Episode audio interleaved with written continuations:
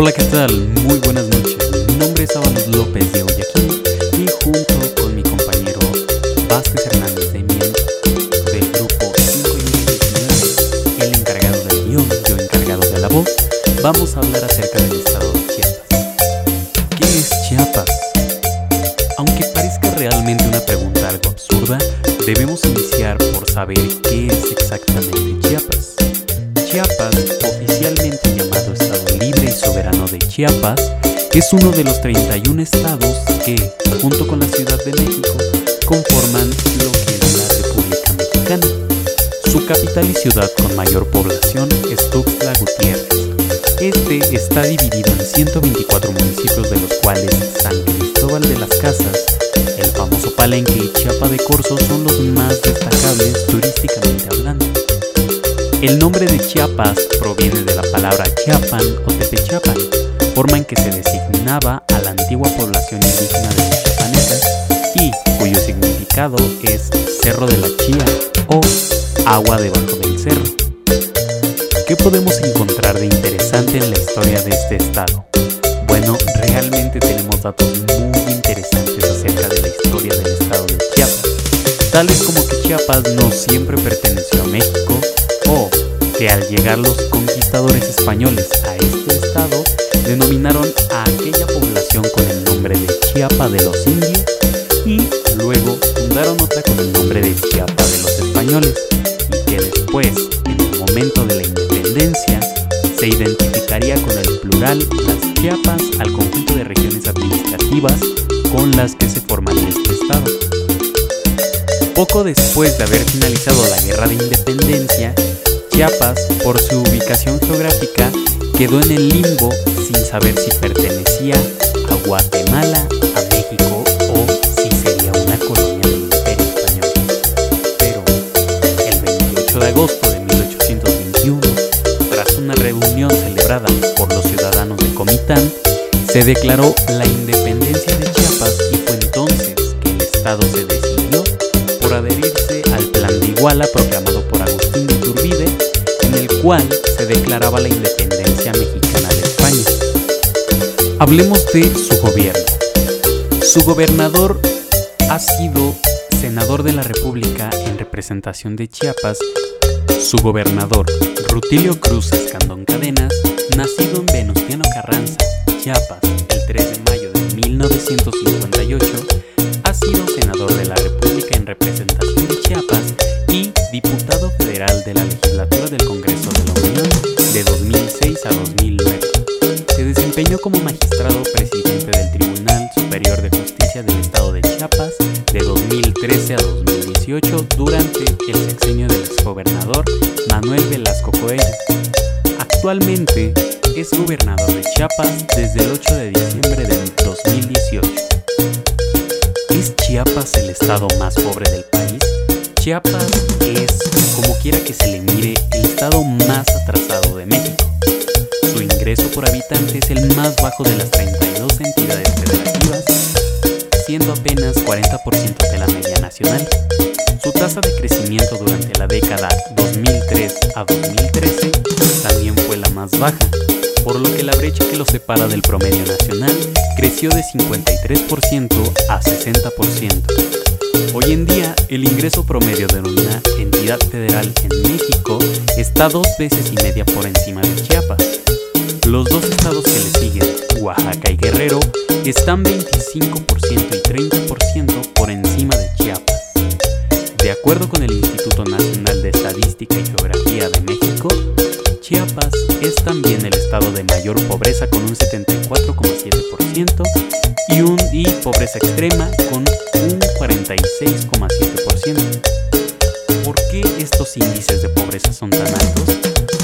realmente no es pobre porque la dotación de activos de sus habitantes sea baja, sino porque la productividad de estos activos es muy baja. Pero bueno, dejando de lado lo malo de este estado, es un estado fascinante, hermoso, rodeado de exuberante naturaleza y paisajes sin igual. Chiapas es un estado fascinante que preserva las tradiciones de culturas ancestrales. Su patrimonio turístico, claro que de este lado aquí, en este estado, tenemos una gran cantidad de patrimonio, las cuales podemos clasificar como tangible e intangible. Cuando hablamos de patrimonio intangible, podemos destacar diferentes zonas del estado. Chiapas es un estado de extraordinaria belleza y riqueza patrimonial que manifiesta en sus vastos recursos naturales y en sus raíces étnicas. Aquí habitan grupos de procedencia lacandona, tzotzil, estas comunidades indígenas aún celebran rituales que encuentran su origen en ceremonias del siglo XVI y anteriores. Preservan su idioma, indumentaria y tradiciones con alto valor simbólico. También están integradas las lenguas, los modismos regionales y locales, la música y los instrumentos musicales tradicionales. Las danzas religiosas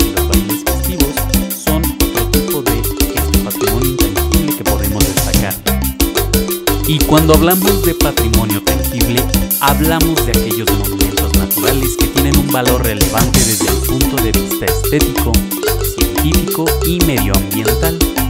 Lo componen las formaciones geológicas, lugares y paisajes naturales. Se constituye de las reservas de la biosfera, monumentos naturales, reservas y parques nacionales y los santuarios de la naturaleza. Podemos tomar de ejemplo la Laguna Verde, las pozas de Berriozábal, el famoso Parque Nacional Cañón del Sumidero y las cascadas del Aguacero, así como existen otros muchos otros lugares que posee Chiapas. Chiapas tiene varios de los destinos turísticos más importantes de México, como la zona arqueológica de Palenque, que atrae una cantidad muy importante Por el volumen de su producción agrícola, ocupa un sitio destacado en México, sobre todo la producción de café, maíz y mango. ¿Y qué podemos decir de sus actividades culturales?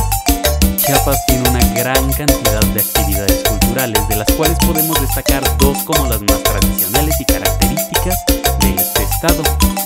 Una de ellas es la marimba.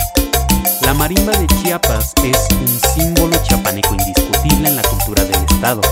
La marimba es un instrumento musical hecho a base de madera, ordenados de menor a mayor, sonoras al ser golpeadas con los bolillos chiapanecos. Estos bolillos se cubren con tiras de hule entretejidas. Los palillos de las baquetas se hacen con varas de huisísil. Los bolillos suaves, grandes y pesados para las teclas graves las duras, pequeñas y livianas para las teclas más agudas. La marimba es hecha de madera de hormiguillo. Para elaborar la marimba siempre se escogen los árboles más longevos, pues la madera de estos hace más sonora su vibración. Y cabe aclarar que la primera marimba hecha en Chiapas fue en 1545 en la hacienda de Santa Lucía, hoy conocida como Jiquipila.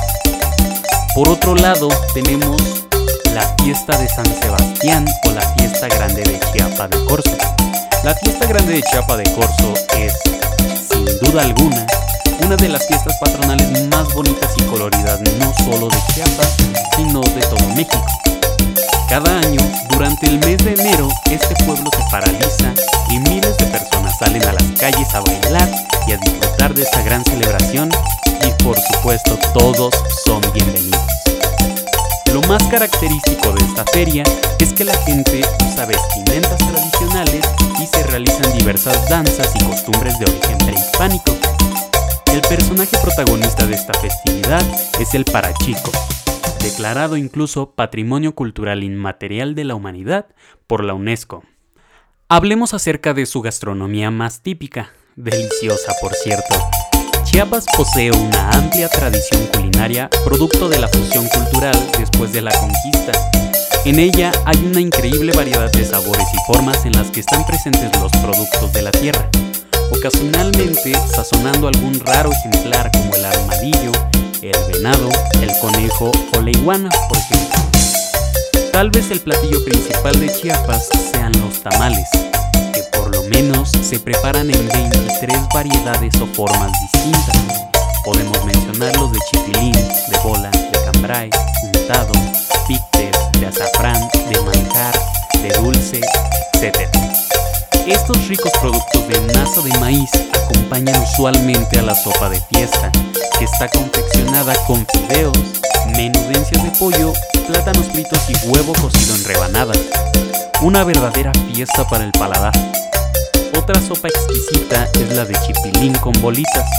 preparado con la hierba de la región llamada chiquilín, que se incorpora a bolitas de masa con manteca, caldo de jitomate y granos de lote.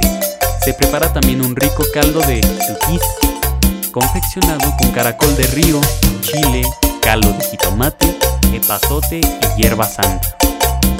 En platillos fuertes tenemos interesantes guisos como la champaina, plato casi olvidado, que se prepara con vísceras de res. Otro más sofisticado es el llamado ninguijuti, a base de carne de cerdo con ajo, chile, tomate, pimienta y masa. Si no te atrae mucho probar las sorpresas culinarias de la región, puedes optar por el tradicional cochito, que no es otra cosa que un pequeño cochinito al horno, o bien probar el tasajo con chilmol. Para acompañar todo esto, es necesario degustar algunas de las bebidas tradicionales, como el tlaxcalate, que lleva cacao, canela, achiote y maíz tostado, y el refrescante pozol, que es una bebida de masa de maíz con cacao y no deje de probar el famoso comiteco, que es un aguardiente ligero de agave de muy buen sabor y efectos maravillosos. Pues de mi parte eso es todo. Mi nombre es Avalos López de Guayaquil. Soy del Centro de Estudios Científicos y Tecnológicos número 13 Ricardo Flores Magón del grupo 5 y V19. Espero que hayan disfrutado mucho de este podcast